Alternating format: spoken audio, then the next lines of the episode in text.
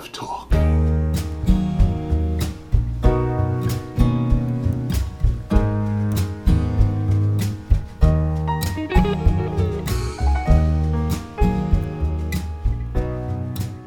Und damit herzlich willkommen zu einer brandheißen Folge Rausgeredet Podcast.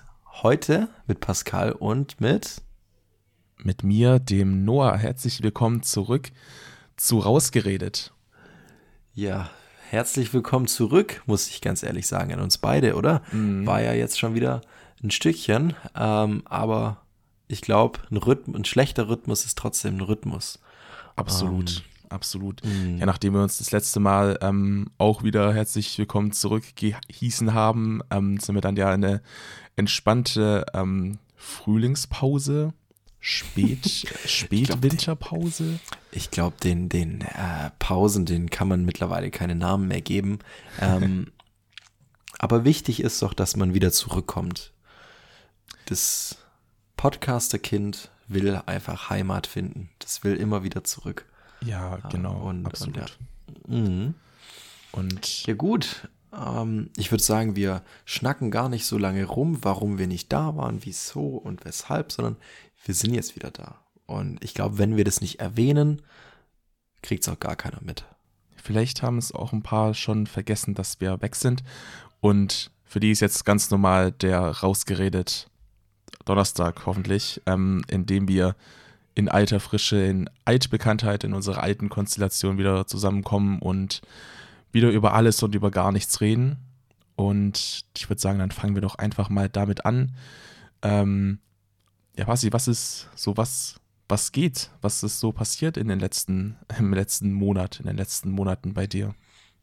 Ähm, ja, also seit wir uns das letzte, letzte Mal gehört haben, äh, hat sich schon einiges getan, würde ich jetzt mal sagen. Ähm, ich bin jetzt wieder Student.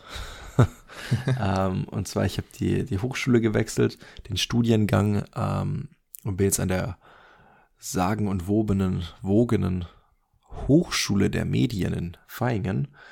Ähm, und ich bin mega happy. Also ich habe da einen coolen, einen richtig, richtig coolen Studiengang gefunden, meines Erachtens nach. Und ähm, ich kann gar nicht aufhören zu schwärmen, weil es einfach richtig cool ist und genau das, was ich mir eigentlich gedacht habe so eine richtige Mischung aus ein paar technischen Komponenten, dann aber auch Kreativität und Gestaltung, dann aber auch so ein bisschen in Richtung digitale Medien, Webseiten, vielleicht auch ein bisschen, äh, je nachdem, wo man sich hin spezialisiert, Videoschnitt, Bildbearbeitung äh, oder irgendwie Typografie und sowas, kann er recht viel machen. Das Einzige, was man äh, was einen davon abhält, ist dann die eigene Motivation. Und, und ja, es ist so vom ersten Eindruck und auch vom zweiten eine richtig coole Hochschule. Und ich bin auch stolz drauf, dass ich auf der jetzt studieren darf, kann oder tue. Ja, ähm, kann ich, kann ich vollkommen nachvollziehen. Ist jetzt ich hatte jetzt nicht so gut zu sprechen auf die Hochschule, da sie mich zweimal abgelehnt hat. Aber ähm, ich bin natürlich sehr froh, dass, dass, dass, du dich da, dass du dich da wohlfühlst, dass es für dich was Cooles ist. Aber ich glaube, du hast vergessen zu sagen, was genau du studierst, was dein Studiengang ist. Ja, genau. Ähm, Wirtschaftsingenieurswesen, Medien. Recht langer Titel für einen Studiengang, oder? Ja, aber ist, also Wirtschaftsingenieurwesen, das macht ja Sinn, aber ist es dann einfach wirklich Medien drangehängt oder heißt es und Medien? Nee, nee, das heißt äh, Medien. Ähm, Wirtschaftsingenieurswesen, Medien. Ich dachte immer, da wäre noch so ein Bindestrich, so ein Spiegelstrich, aber ich glaube, offiziell gibt es nicht mal den. Ich mache den zwar immer, ähm, aber genau, und das Verrückte ist, dann ist man am Ende steht dann Wirtschaftsingenieurswesen Medien auf deinem Zeugnis und man kann sich dann aber noch spezialisieren, weil das ja nicht ausreicht. Dann kann man noch sagen, okay, ich möchte eher in Richtung ähm, Informationstechnologie gehen. Dann hast du noch da eine Spezialisierung Informatik. Dann kannst du sagen, okay, nee, ich mag lieber ein bisschen mehr Betriebswirtschaftslehre, Also dann hast du da drin stehen und Management oder sowas. Und Ah, okay. dann kannst du aber auch noch sagen, nö, ich mache lieber so die gestalterischen Sachen. Dann kannst du noch den Schwerpunkt Design nehmen. Okay. Oder du kannst sagen, dir gefällt alles. Du kannst dich nicht so richtig festlegen. Du machst den Führungs, äh, Führungs, das Führungsmodul aus dem Managementzug. Dann gefällt dir aber irgendwie Webdesign cool aus dem Informatikzug. Und du, dann willst du aber auch noch lernen, wie Corporate Branding funktioniert aus dem gestalterischen Zug. Und dann kannst du dir auch deinen eigenen Studiengang basteln. Oder dann wegen mir aus dem einen Studiengang, der sich nennt Verpackungstechnik, kannst du dann noch da ein Modul nehmen oder aus äh, audiovisuelle Medien kannst du dann Kameraführung als Modul wählen. Da gibt es überhaupt keine Beschränkungen. Ähm, du kannst wirklich Studiengang und auch fakultätsübergreifend Sachen wählen, die du möchtest.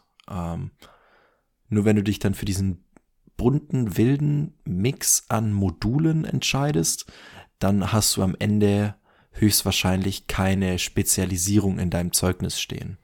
Man muss halt, Okay. glaube ich, Okay. 45, 45 ECTS-Punkte aus diesem Musterstudienplan der jeweiligen Spezialisierung absolvieren, damit man dann diese Spezialisierung zugeschrieben bekommt.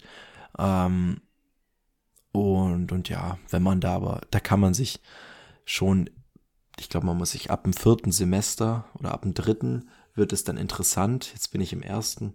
Ähm, und dann kann man da gucken, wie man sich das da baut. Aber ich Okay. glaube, ich werde eher in so eine Richtung gehen, dass ich allgemeiner bleib ähm, und dann einfach mir die Module zusammenbaue, wo ich denke, das ist für mich interessant. Weil es gibt in jedem Profilfach gibt's dann Vorlesungen, die irgendwie nicht so cool sind, wo andere, glaube ich, interessanter wären. Ja, ja, kann ich verstehen. Vollkommen. Aber so jetzt wirklich eine Richtung, wo du sagst, da könntest du dir momentan am ehesten vorstellen, ist wahrscheinlich noch schwierig jetzt nach ein paar Wochen, oder? Oder hast du schon? Am ehesten, schon also ich habe mir die, die, die Prüfungsordnung, also in der Prüfungsordnung steht ganz genau drin, wie der Studiengang aufgebaut ist. Ähm, normal gibt's ja so ein Modulhandbuch. Ich weiß nicht, ob das es an deiner Hochschule auch gibt. Ja. Ähm, so kannte ich es von der DHBW, aber dort ist es in der Prüfungsordnung zusammen. Und ähm, bis ich darauf gekommen bin, es hat auch eine Weile gedauert. Ich habe immer nach Modulhandbuch gesucht und Modulhandbücher und, und hier und dort und es gab's nicht. Dachte ich mir, was für ein Dreck, dass die das nicht haben. Das müssen die doch haben. Und Ja. ähm, irgendjemand mal gesagt, ja, das steht doch in der Prüfungsordnung. Und ich so, "Wah, das macht doch gar keinen Sinn.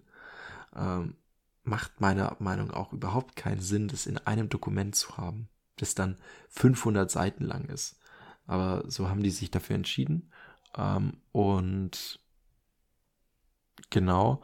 Und bei dem Durchgucken dort habe ich mir dann so überlegt, okay, der IT-Schwerpunkt macht mir, glaube ich, nicht so viel Spaß. Ähm, kann ich mir vielleicht noch ein paar Sachen anrechnen lassen vom Studium davor, weil da hatte ich drei Semester Informatik. Hm, vielleicht spare ich mir da ein bisschen Zeit.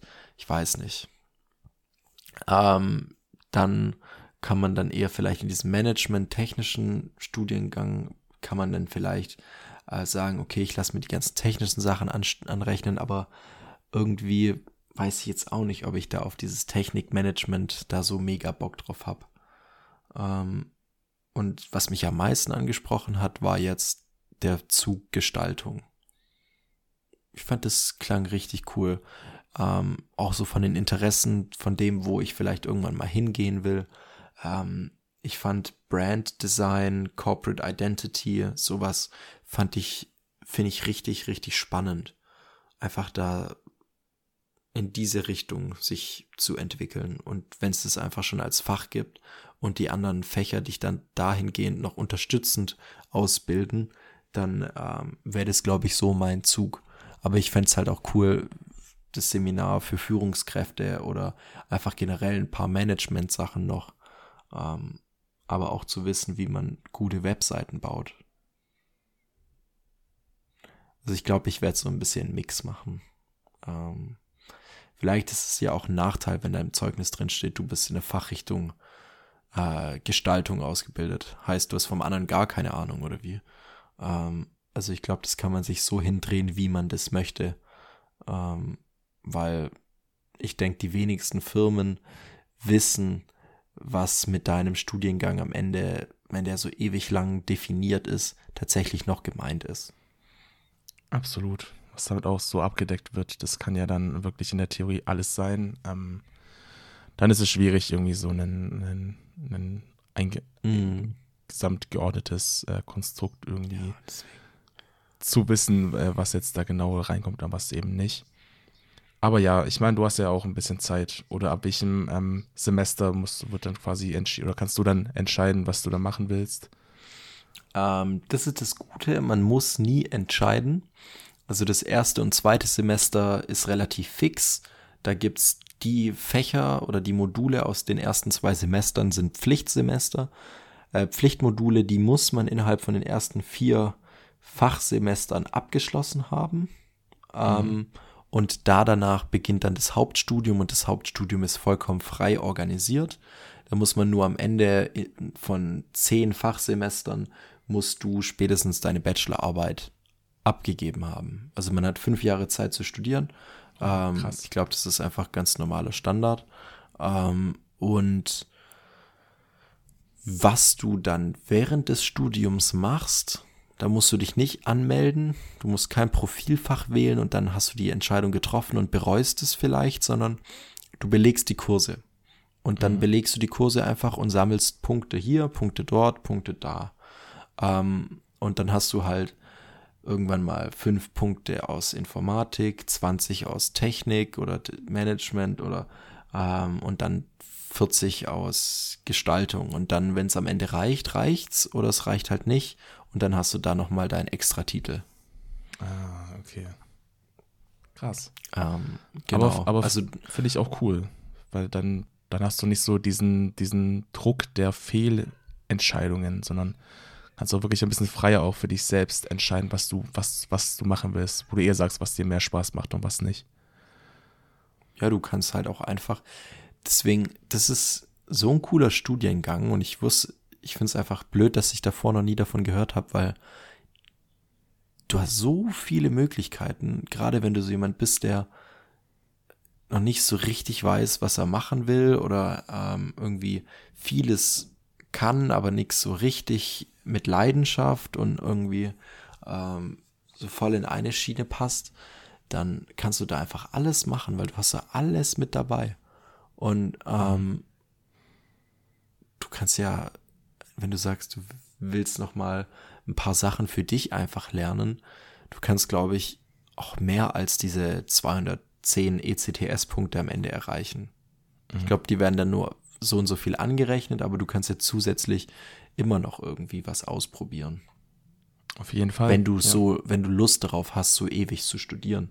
Ähm, und deswegen finde ich es ein bisschen schade, dass ich das vielleicht nicht schon früher entdeckt habe. Andererseits hätte ich das, glaube ich, den Studiengang direkt nach dem Abi angefangen, wäre ich vielleicht auch dann nicht so reif, wie ich jetzt bin und würde da nicht so durchziehen. Ähm, keine Ahnung, das ist eine schwierige Sache und in die Zukunft oder in die, ja, keine Ahnung, kann man jetzt eh nicht mehr ändern und deswegen braucht man da auch nicht drüber nachgrübeln, was hätte gewesen sein können.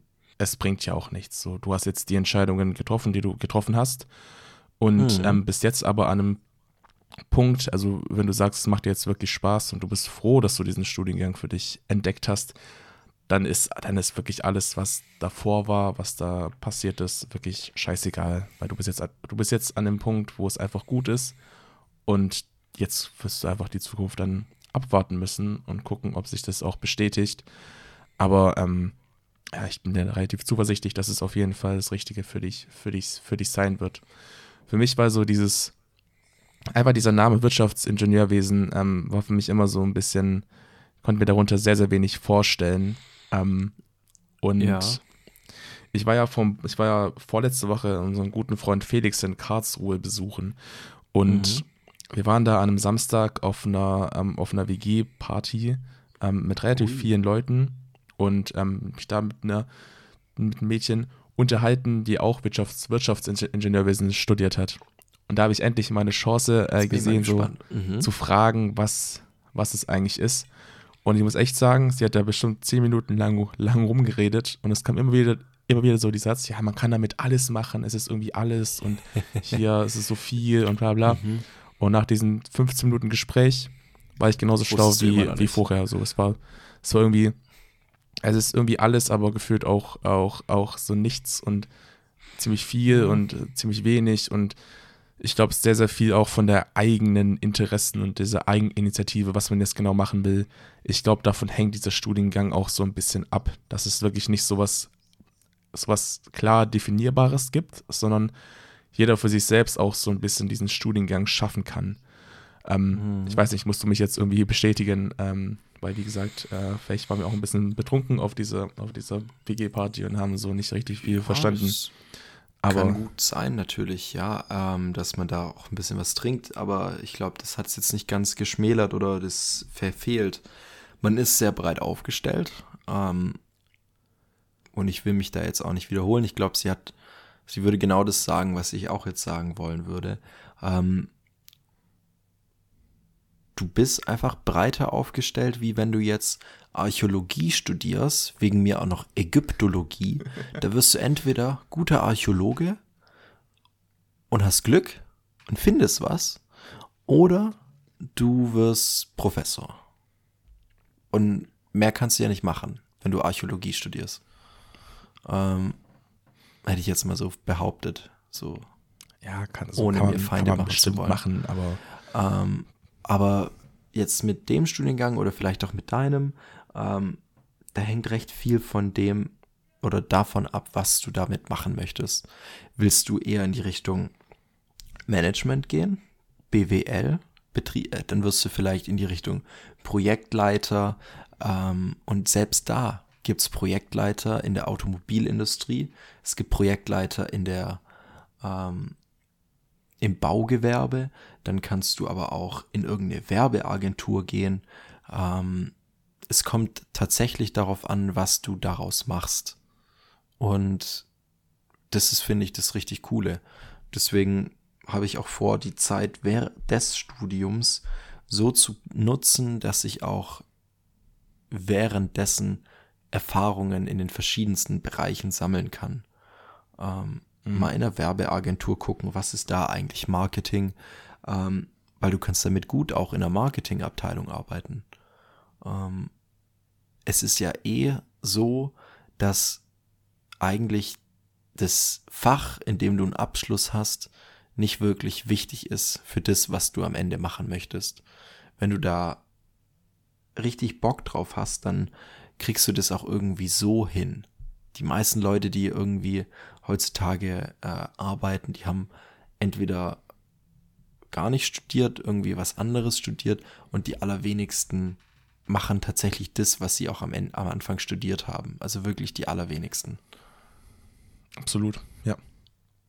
Ähm, und, und, und ja, man, das klingt, ja, das ist so ein richtiges Broschüren, äh, Broschüren Sätze raushauen, aber du kannst halt wirklich vieles machen. Alles würde ich nicht sagen, aber recht vieles. Es ist ein wirklich allgemeiner und auch, würde ich mal sagen, sehr, sehr äh, gesuchter Abschluss. Also man findet damit echt gut Arbeit und auch gar nicht so schlecht bezahlte Arbeit. Mhm. Also jemand, der dann noch in die Richtung Informationstechnik geht, äh, jetzt in meinem Studiengang, der wird wahrscheinlich die meiste, äh, das höchste Einstiegsgehalt haben. Als jetzt jemand, oder ein höheres als jetzt jemand, der in die Richtung Gestaltung geht. Weil in der Medienwelt ist einfach nicht viel Geld. Genau. Ähm, so viel mal zu meiner, meinem Studium. Ne? Mhm. Ja, sehr was, interessanter Ausblick auf jeden Fall. Ja, und was ging so bei dir ab? Ähm, oder wollen wir gleich zu unserem neuen Format kommen? Ähm, ich kann da kurz ein bisschen äh, entspannt erzählen, auch, was so? Ja. passiert ist in den letzten Wochen. Ähm, ja, also ich habe ja im letzten Podcast gesagt, wir sind ja in Urlaub gefahren, nach Mauritius wieder. Mm. Mit ähm, Ja, der. Familie für zwei Wochen waren wir dann da und ähm, war, es war, es war, war, es war wieder extrem cool. Es war jetzt, keine Ahnung, bestimmt das siebte oder achte Mal, dass ich auf Mauritius war und es ist natürlich immer was anderes, wenn man halt älter wird und ähm, einfach die ganzen Dinge ein bisschen anders wahrnimmt als jetzt irgendwie als Kind.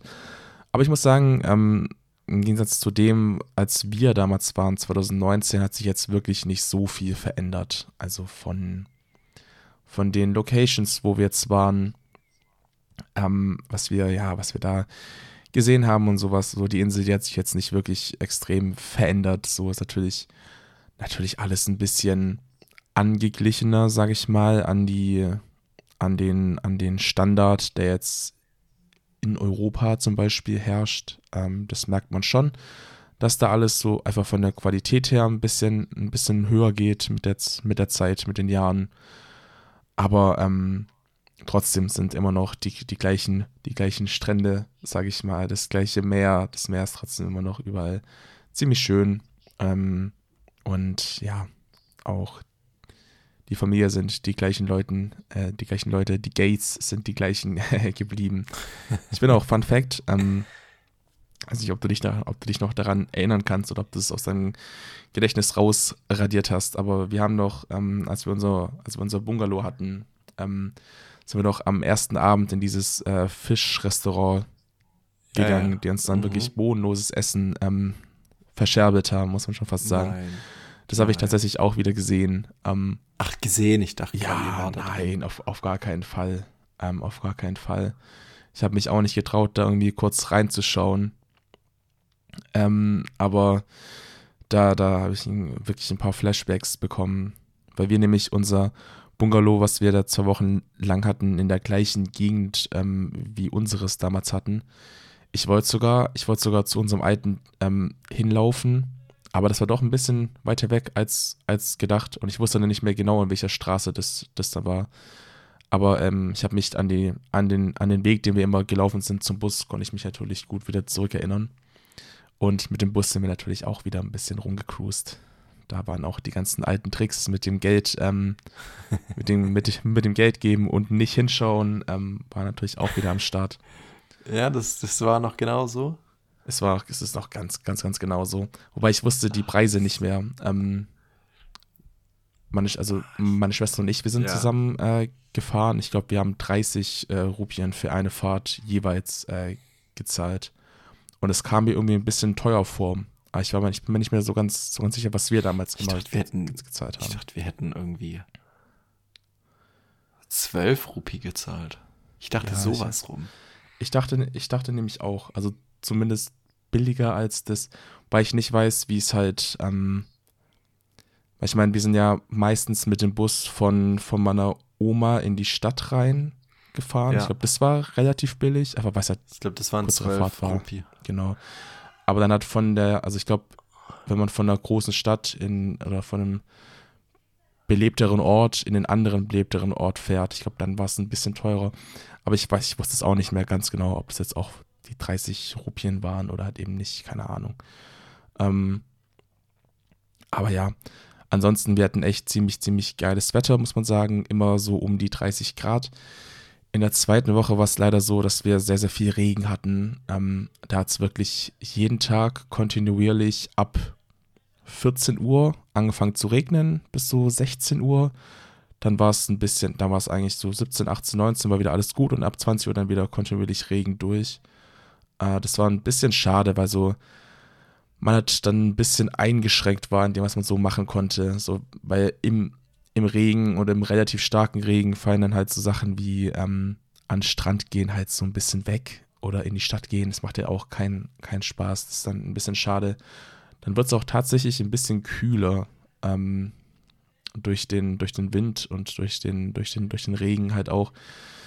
Und ja, das war, das war ein bisschen schade und ein bisschen nervig in der zweiten Woche. Aber dafür waren wir in der ersten Woche sehr, sehr viel ähm, unterwegs. Wir hatten auch einen eigenen Pool, das war echt geil. Ähm, Habe ich äh, sehr, sehr genossen. so genossen, dass ich sogar am dritten Tag oder sowas einen Sonnenbrand hatte, ähm, der dann ehrlich gesagt richtig, richtig stark wurde in den nächsten Tagen. Ähm, und das war dann nicht so geil, muss ich, muss ich ehrlich sagen.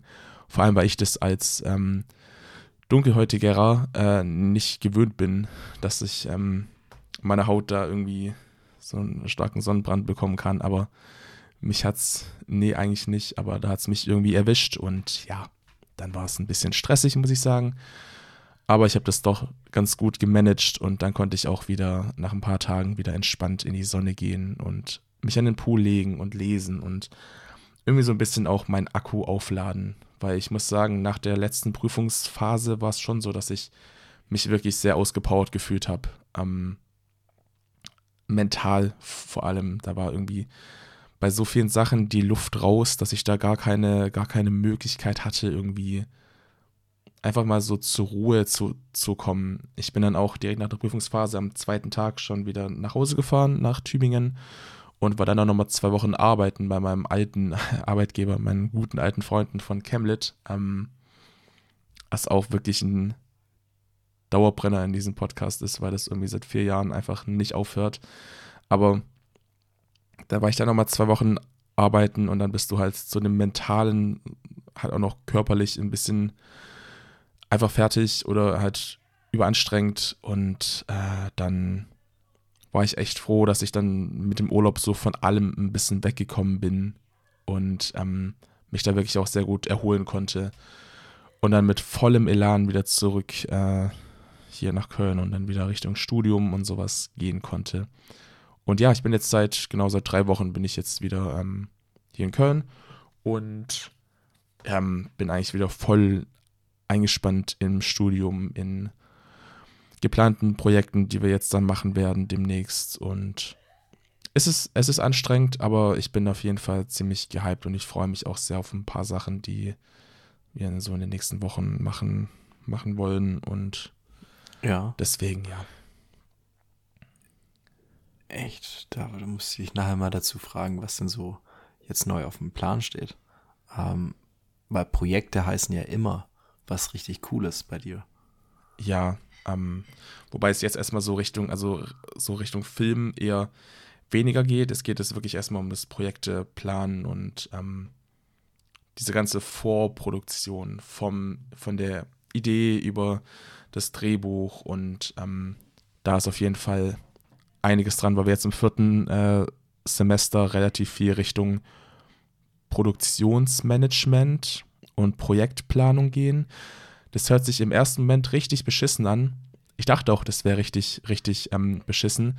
Aber es ist tatsächlich so, dass wir da lernen, wie wir unsere Idee ähm, zu einem zu Projekt, zu einem, keine Ahnung, Dokumentarfilm, Kurzfilm, normalen Film, wie wir das wirklich von der Idee, diese ganzen Schritte ähm, von, dem, von dem Pitch über das Drehbuch bis hin zur, zur Realisierung alles, was so in der, was so in der Vorproduktion quasi stattfindet, vor dem Dreh wirklich, dass wir das jetzt im Prinzip einfach lernen und durchspielen.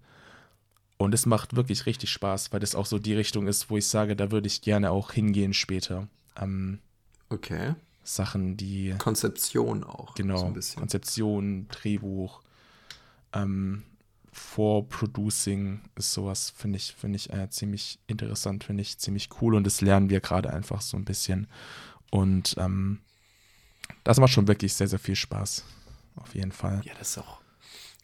Also würde ich jetzt mal so vom Prinzip her sagen, so diese Präproduktion, ich weiß nicht, ob man das so nennt, ähm, ist deutlich abwech abwechslungsreicher wie jetzt Postproduktion, oder?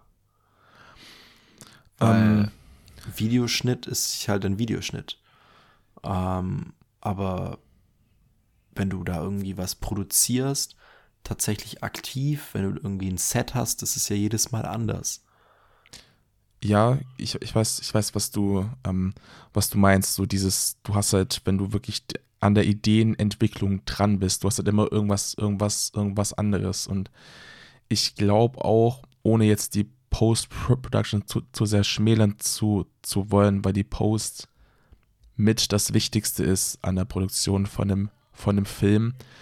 Aber du bist einfach kreativ ganz anders eingespannt wenn du wirklich auch Mhm. an der, an der Real, also an der, an der Konzeption und, und an der Realisierung des Projektes einfach dran bist, ist was ganz anderes, wie ähm, wenn du jetzt das fertige Produkt, also das, die fertige ähm, Geschichte hast und versuchst oder halt das dann halt im Prinzip so aufbereitest, dass es dann halt komplett wird.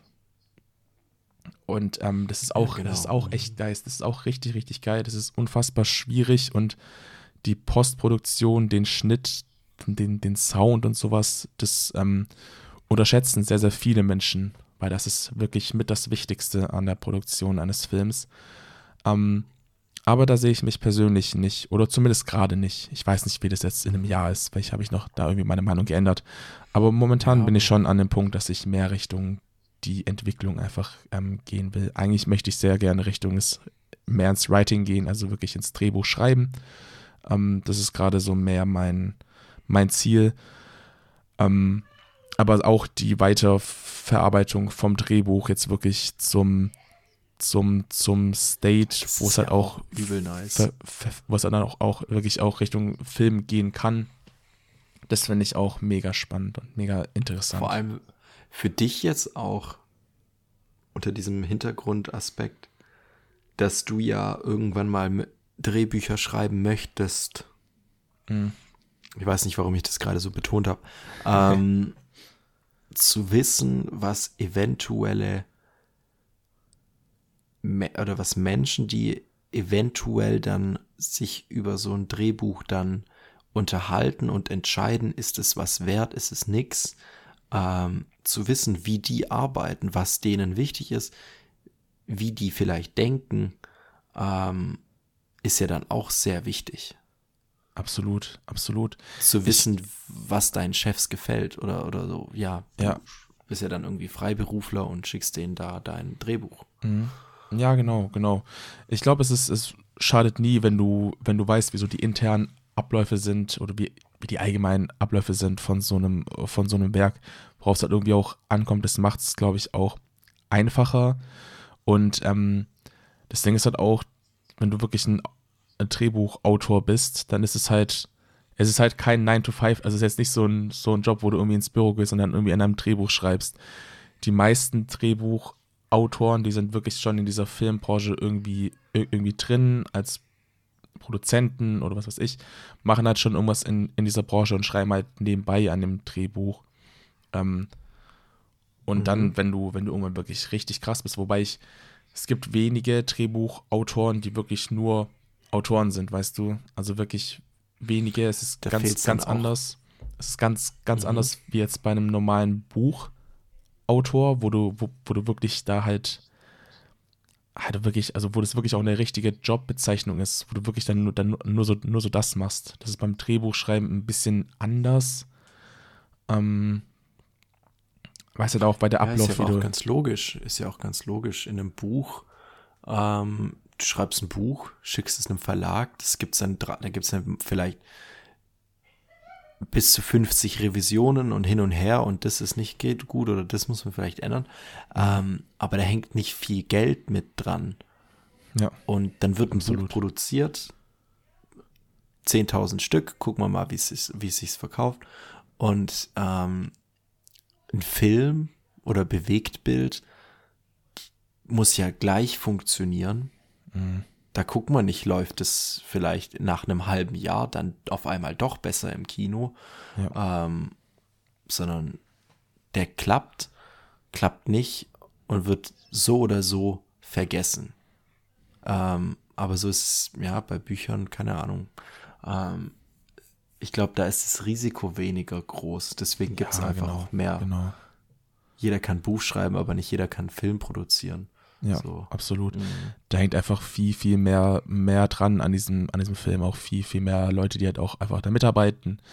Ähm, natürlich auch viel mehr Geld und du hast eine ganz andere Fallhöhe wie jetzt bei einem Buch. Wie, wie du gesagt hast, bei einem Buch, das druckst du halt und machst vielleicht ein Hardcover. Ähm, das ist dann ein bisschen teurer, das stimmt. Aber normalerweise auch so ein, so ein Taschenbuch, selbst, selbst wenn du das mehrere tausend Male produzierst, ist es nicht, in, nicht mal annähernd, äh, nicht mal ein Bruchteil ist so teuer wie jetzt so ein, wirklich eine Filmproduktion. Das sind, mhm. das, da reden wir wirklich von ganz, ganz anderen finanziellen Höhen auch, auch einfach und vor allem auch Arbeits, ähm, Arbeitsaufwand, das halt was ganz anderes ist. Ähm, ja, das sind drei, vier Leute bei einem Buch mit beschäftigt ja. ähm, und bei einem Film, nee, das sind ja immer gleich, das sind ja immer gleich irgendwie ähm, ab zehn Leuten geht da nichts, oder? Hey, schaut euch, unter zehn. Schaut, schaut einfach mal die, die Credits an von, von irgendwelchen Filmen. Also da, ja, da geht unter. Die haben ja alle Geld Unter gekriegt. 100. Also die, un, unter 100 für so ein. Für, also, okay, sagen wir für so ein, für so ein, für so einen Kurzfilm, da brauchst du schon auch so 20, 20, 30 Leute, um so einen, so ein, so einen Kurzfilm ähm, zu machen. Beim wirklichen Langfilm, mhm. wir reden jetzt nicht von irgendwelchen Blockbustern, sondern ja, wir sagen jetzt irgendein, oder? Irgend, genau, 120 irgendein, Minuten. Irgendein Arthouse, 90 bis 120. Ah. Ähm, mhm. Budget von, keine Ahnung, keine Ahnung, unter einer Million da bist du trotzdem bei 80 bis 100 Leuten, die da an so einem Ding arbeiten. Ähm, weil es ist ja, es ist ja nicht nur das am Dreh, sondern es ist auch wirklich auch die Producer oder die Produzenten, die halt im Vorhinein und im Nachhinein halt dann auch mit äh, drin stecken, die auch die ganze bürokratische Arbeit machen müssen. Also das ist, das ist schon echt mhm. richtig krass, ähm, was man, was man, was man alles, alles braucht, um wirklich so einen so Film auf Spielfilmlänge zu produzieren. Deswegen haben wir als Studenten da gar keine Möglichkeit. Das ist für uns nicht möglich. Ähm, und es hat auch keinen Sinn, weil ähm, dann, dann, wir könnten natürlich jetzt ein ganzes Jahr nebenbei an einem Spielfilm arbeiten, aber zum einen, was machen wir dann damit? Wem sollen wir das zeigen? Wo sollen wir das zeigen? das hat auch, das hat so keinen Sinn. Ähm, ist ja auch so, dass wir versuchen, mit den Kurzfilmen, die wir produzieren, an Filmfestivals zu gehen, weil du da die größte Chance hast, irgendwie auch angenommen und gezeigt zu werden.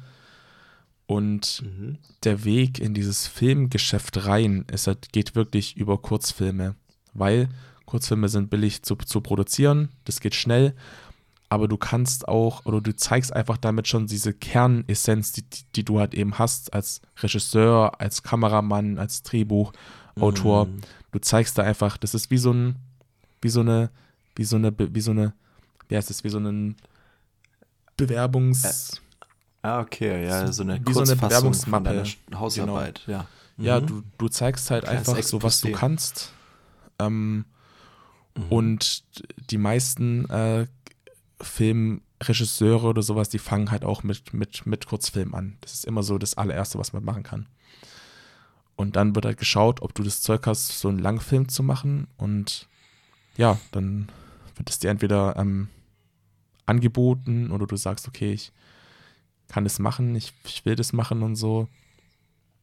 Aber ja, über Kurzfilme geht wirklich, geht wirklich nichts als junge, als junge, junge Filmemacher. Und ähm, genau deswegen ist das auch so unsere, unsere Sparte, die wir so betätigen ja, wollen klar. und müssen auch. Super. Mhm. Darf ich dich mal kurz was fragen? Die, das kam gerade in mir hoch. Ja, ähm, ist jetzt noch nicht die Frage der Woche. Harry Potter Teil 1, wie viele Seiten Drehbuch hatte der ungefähr? Ähm, es ist so, beim, beim Drehbuch ähm, rechnest du ähm, eine Seite vom Drehbuch ist eine Minute im Film. Wenn wir okay. jetzt schauen, ich, ich weiß jetzt auch den genauen, ähm, wie lange Harry Potter Teil 1 äh, ist, weiß okay. ich jetzt nicht. Ich kann kurz ja, nachschauen. 20. Ja, okay, aber dann hat der 120 bis 140 Seiten. Genau, aber das ist nur das, was im Drehbuch steht. Also Harry Potter Teil 1 geht tatsächlich zweieinhalb Stunden. Ähm, das ja, okay, heißt 150 Seiten. Genau, 150 Seiten, die im Drehbuch stehen. Ähm, du, musst, du musst dir aber auch vorstellen, im Film wird es relativ viel auch einfach weggeschnitten. Ähm, das heißt, ich würde jetzt mal so sagen, so, keine Ahnung, 200 Seiten vielleicht.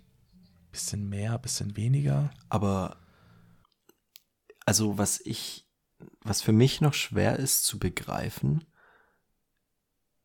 geht dann einer her und sagt, äh, Schauspieler 1 bis 10, hier habt ihr jeweils eine Kopie vom Drehbuch, du bist John, du bist Erika, bla bla bla. äh, markier dir mal deinen Text und lern das auswendig. Wir sehen uns in einem Monat. Ähm, läuft es so ab oder kann ich mit einem Drehbuch als Schauspieler nichts anfangen? Doch, oder? Also, das ist doch die Anleitung zu dem Film. Absolut, genau. Also übers Drehbuch wird, geht wirklich, geht wirklich alles. Ich glaube, also ich war noch nie bei einer Blockbuster-Produktion mit dabei. Ich kann mir das nur ein bisschen mhm. vorstellen aus meinen eigenen Erfahrungen. Du hast halt, also du, du hast halt quasi eine, eine Disposition. In der Disposition, die wird halt, die wird für einen Tag gemacht, die kann auch für eine, für eine Woche irgendwie gemacht werden, wo dann quasi die Szenen drinstehen, die halt jeweils äh, gedreht werden. Ähm, okay. an, diesem, mhm. an diesem Tag. Ich meine, die meisten, also so eine Filmproduktion, die kann halt, keine Ahnung, vielleicht geht es so drei, vier, fünf Monate, vielleicht mal ein halbes Jahr, wenn es schlecht läuft. Ähm, wirklich nur reine, reine Drehzeit jetzt.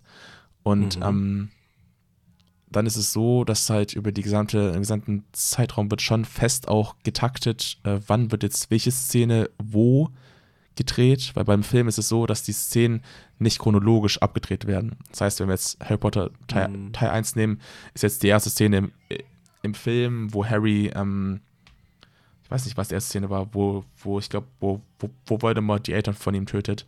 Ja, auf dieser Straße da, oder? Auf der Kreuz. Genau, genau. Ähm, war jetzt nicht das erste, was jetzt abgedreht wurde. Da wird nämlich auch geschaut, ähm, welches, äh, welche mhm. Locations haben wir jetzt öfters irgendwie vorkommen. Das heißt, wir, wir, drehen zuerst alle Sachen in Hogwarts ab. Dann kommt alles, was wir bei, ähm, bei dem Onkel und bei der Tante von Harry mhm. machen, in den Tagen und sowas. Und so wird einkalkuliert, wann welche Locations am meisten Sinn machen, am zeitsparendsten mhm. und am wichtigsten, am geldsparendsten ist. Und so werden dann halt auch die Szenen quasi zusammengeschrieben. Und dann bekommst du, es kommt darauf an, also ich denke, bei den meisten Filmen bekommt man auf jeden Fall das komplette Drehbuch zu dem Film. Bei den Marvel-Filmen ist es so, dass die schon sehr, sehr strikt sind. Und da bekommen die Schauspieler nur das, nur die Teile vom Drehbuch zu sehen mit den Szenen, wo sie auch vorkommen und wirklich nur ihre, ihre Zeilen weil ähm, es soll einfach, es soll einfach keine, möglichst keine, keine Spoiler geben. Tom das Holland, ist bei Marvel extrem ja. krass. Ähm, um, ähm, genau. Aber wenn ich jetzt dann ähm, Szenen aufnehme für an einem Tag von Anfang vom Film zu Ende vom Film, ähm, ich soll ja dann aber auch meine Stimmung ändern, gegebenenfalls.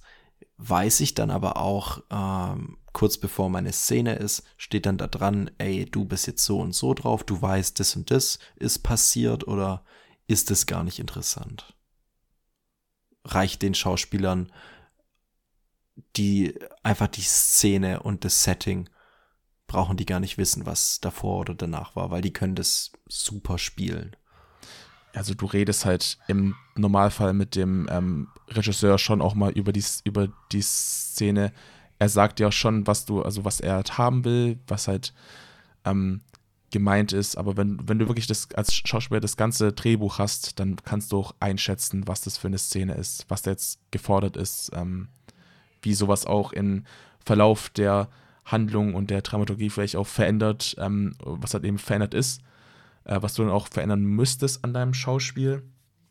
Aber du hast halt, du hast halt wirklich, du bist halt als Schauspieler bist du im ständigen Kontakt mit dem Regisseur und der redet und redet und redet und sagt dir, was er haben will, was du, wie du es am besten machen kannst. Ähm, und so mhm. ist es mhm. halt, ja, so wird es, so läuft es halt am meisten ab. Also du bist okay. halt, ähm, aber wenn du wirklich ein guter Schauspieler bist, dann gehst du einfach auf die ans Set und dann, und dann, und dann rockst du das einfach so. Dann stellst du dir keine, keine komischen Fragen, sondern dann, dann machst du halt einfach und dann geht es schon so. Okay, nee, das fand ich jetzt einfach mal interessant zu wissen auch, ähm, weil so denkt, also ich hätte jetzt gedacht, ähm, die kriegen das ganz genau gesagt, aber dann wäre es ja, würde das ja auch ein bisschen das Handwerk der Schauspieler schmälern, wenn die da nicht irgendwie Eigenleistung mit reinbringen würden. Und ähm, ja, okay. Ja, aber also du als Schauspieler, du hast halt, also da kommt es da kommt's wirklich darauf, äh, darauf an, wie gut du halt, du halt wirklich bist. Also bei den, also bei jetzt, wenn wir jetzt wirklich so von einem Kaliber wie jetzt Leonardo DiCaprio oder von oder mit Brad Pitt oder sowas. Ich da muss halt, auch an den denken. Mhm. Die werden, ja, das ist halt so, also wenn ich so A, absolute ja, A-Lister absolut. irgendwie nennen müsste, dann mhm. kommen halt so die beiden Namen irgendwie als erstes in mein Gedächtnis. Und ähm, bei denen ist es auch so, klar, der Regisseur, der, der Zeit, also der kann denen schon sagen, was er halt haben will. Aber das sind halt wirklich auch Schauspieler im Namen, die wissen halt so viel und die kennen, die kennen sich, also die kennen Geschichten und die wissen, was gut ist, was nicht gut ist, was man machen kann, was man machen sollte und die haben, die improvisieren dann halt auch teilweise am Set und machen das dann halt wirklich recht, machen das dann wirklich echt richtig krass. Und ähm, wenn du, wenn du wirklich diesen, dieses Standing auch erreicht hast, dass du sowas machen kannst, dass dir auch dann niemand so reinredet und der Regisseur nicht sagt, nee, nee, komm, du machst es jetzt so, wie ich das sag, sondern halt, wenn, wenn da wirklich ein Austausch stattfindet, wenn es in einer Symbiose zwischen Regisseur und Schauspieler ist, und so sollte es im meisten Teil halt auch sein, dann ist es wirklich ein Geben und ein Nehmen. Aber im Endeffekt ist es immer der Regisseur, der halt sagt, mach so und mach so nicht. Weil er ist halt immer der, also er ist der am Set, der das letzte Wort hat. Mhm. Also mit dem immer gut stellen. Ne, ist ja der Chef. Absolut. Er ist der, klar gibt es noch irgendwie Produzenten, die quasi über ihm stehen in der Rangfolge, ja. aber am Set, wirklich, mhm. wenn wir jetzt nur vom Set reden, dann ist da der Regisseur immer der Chef. Und ähm, wenn der sagt, es wird so gemacht, dann wird es auch so, so gemacht. Und ähm, genau, also es ist schon, das ist schon wirklich ein sehr, sehr hohes Standing, was du als Regisseur halt eben hast für die, für die Produktion. Oder ja. zumindest für den, ja, für den Dreh. Was dann so das Gesamtkonstrukt Film angeht, das kommt darauf an, was du halt für einen Deal hast, was du auch für einen, einen Regisseur bist. Also, wenn man jetzt als relativ unbekannter junger ähm, Regisseur an seine erste Produktion geht, dann hast du nicht die Freiheiten, wie jetzt zum Beispiel einen Quentin Tarantino oder einen Christopher Nolan oder so. Ähm, mhm. Dann bist du sagen, schon. Bring mir mal jetzt ein Hühnchen. Ich brauche ein Hühnchen, frag mich. Ach so, ja. Ich meinte jetzt eher so kre äh, kreative Freiheiten von wegen, mhm. ich mache das jetzt so und es wird und es wird so gemacht und der Film, also oder keine Ahnung, der Film wird jetzt halt ab 18 sein, weil er muss irgendwie Gewalt haben oder sowas, sondern ja okay, mhm. diese Aber diese du kannst, wenn dich keiner Sachen. kennt, kannst du nicht sagen, vertrau mir.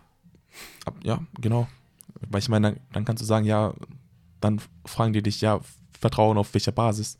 Dann kannst du nicht sagen, glaub mir, das wird super, das wird super, bla bla sondern dann, dann, dann wollen die wissen, ja, was hast, also was hast du davor gemacht, so und mhm. dann werden die schon noch genau schauen, so. Ja, ja.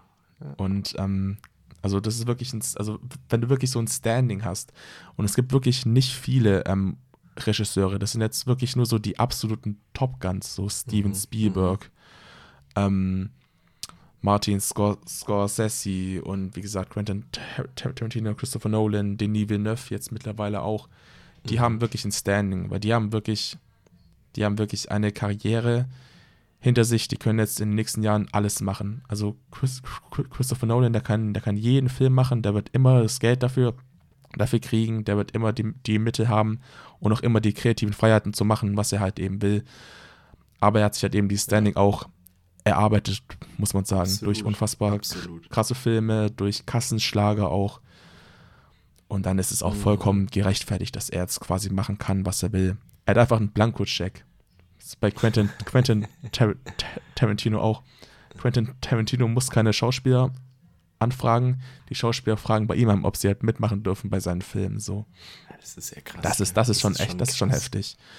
Da ist halt einfach, wenn der Regisseur ein größerer Star ist als der Schauspieler selber, dann ist es wirklich ein Achievement, wo ich sage, das ist wirklich das ist schon echt erstrebenswert und schon ziemlich krass.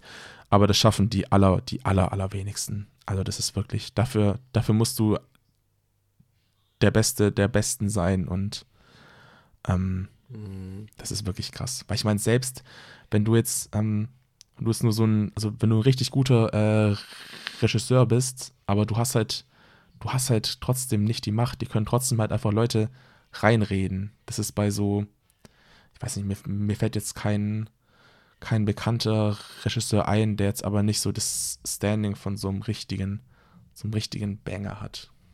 Ich, ich, ich, mhm. ich weiß gerade nicht, aber es gibt auf jeden Fall ziemlich viele, die trotzdem unfassbar gute Filme auch schon gemacht haben und eine unfassbar krasse Karriere einfach haben, aber die einfach nicht dieses Standing haben, wo sie jetzt, wo sie wirklich die Narrenfreiheit haben, machen zu können, was sie wollen. Ähm, die werden trotzdem noch Pro Pro Probleme mit den Studios haben, weil die Studien, Studios ihnen sagen, so, nee, wir wollen das so machen und macht das lieber so. Deswegen werden auch so oft Regisseure von den Produktionen einfach rausgenommen und ersetzt oder Filme werden im Schnitt fragen. erst irgendwie ähm, umgeändert. Weil es ist ja gerade das höchst aktuelle Thema, Trainerwechsel. VfB ja. neuen Trainer, Bayern neuen Trainer.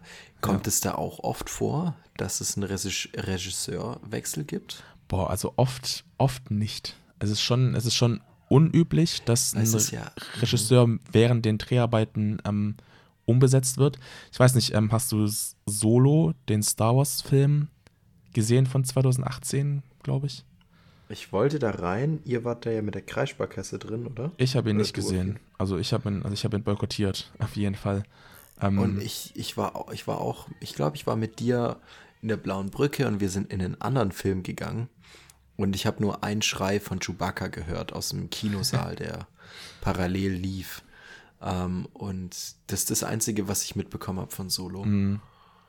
Ja, auf, auf jeden Fall war das so, oder das eins der großen Paradebeispiele. Da war es auch so, da waren die schon mitten in der Produktion und haben dann den Regisseur gewechselt zu ähm, Ron, Ron Howard heißt der. Der hat auch schon ein paar bekanntere Filme ähm, gemacht. Der ist ein relativ bekannter ähm, Regisseur.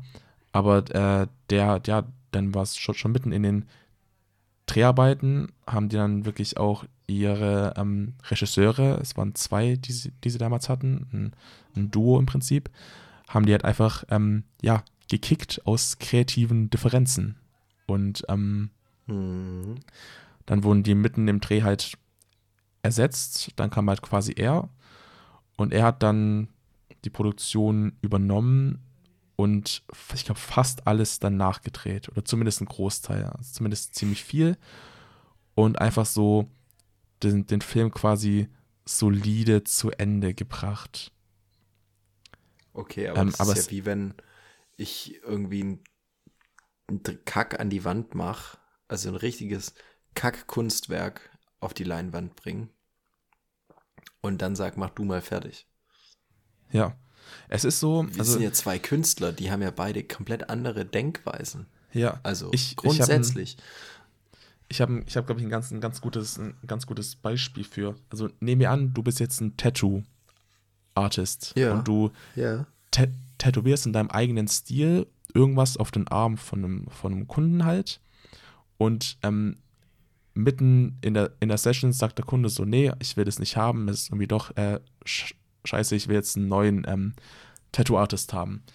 Dann kommt der andere hin, steht halt vor dem Werk, was der davorige schon ähm, gemacht hat. Jetzt gibt es halt zwei Optionen. Entweder er nimmt jetzt das Werk an und baut darauf weiter auf und macht dann quasi seine eigenen Sachen. Dann hast du aber dieses, dieses, dieses Mischmasch einfach aus zwei verschiedenen Stilen. Oder mhm. ja. er sagt, okay, wir lasern das alles komplett weg. Es ist zwar scheiße, scheiße teuer, aber dann, aber dann können wir von neu nämlich wieder starten. Mhm. Und ähm, ja, genau. Mhm. das ist dann, das, das wäre dann das Ding, dass man halt die Produktion einmal komplett, also alles, was bisher gedreht wurde, einstellt und sagt, man dreht nochmal alles neu. Aber das ist halt fucking teuer und es wird, das wird, also das ist, da gibt es wirklich ganz, ganz ähm, wenige Beispiele, wo wirklich nochmal komplett alles neu gedreht wird. Weil dann fängst du wirklich fast bei Null an. Du bist halt krass in Produktionsverzug einfach. Die ganzen Drehtage müssen wieder aufgeholt werden. Das ist so viel, was da halt ähm, dran hängt. Das kannst du, das machst du eigentlich im, Normal, im Normalfall machst du das nicht mehr. Sondern du gehst halt den Weg, du hoffst, dass der ähm, Regisseur ein bisschen adaptieren kann, was halt davor schon gemacht wurde und dass es trotzdem irgendwie zu einem organischen Film dann im Endeffekt wird. Aber deswegen passiert das auch relativ, also es passiert wirklich nicht oft, dass der Regisseur aus, aus, aus, ausgetauscht wird. Das ist schon wirklich die prägnanteste prägnanteste Rolle, die es einfach gibt in diesem ganzen Film, ähm, Mhm. für diese ganzen Filmproduktion. Okay. Ja, krass, jetzt sind wir aber ordentlich Ja, kurzer abgedriftet in Kleiner die. Exkurs in die Filmwelt. Ähm, aber trotzdem, ich, ähm, da rede ich ziemlich Ich gerne drüber, weil es halt einfach mein, Mhm. mein momentanes Leben so ein bisschen ist und das, was ich auch später machen will. Aber ähm, ich würde sagen, äh, wir kommen zu einer neuen Rubrik, die wir uns ausgedacht haben. Wir dachten nämlich, wir wollen den Podcast, wenn wir jetzt neu starten, so ein bisschen einfach aufpeppen und ein paar neue Sachen mit reinbringen. Und da haben wir uns äh, zwei Sachen überlegt. Und die erste Sache, mit der kannst du jetzt gleich äh, reinstarten. Absolut. Und zwar das erste kleine Format, das wir uns überlegt haben, ähm, wäre die Frage der Woche.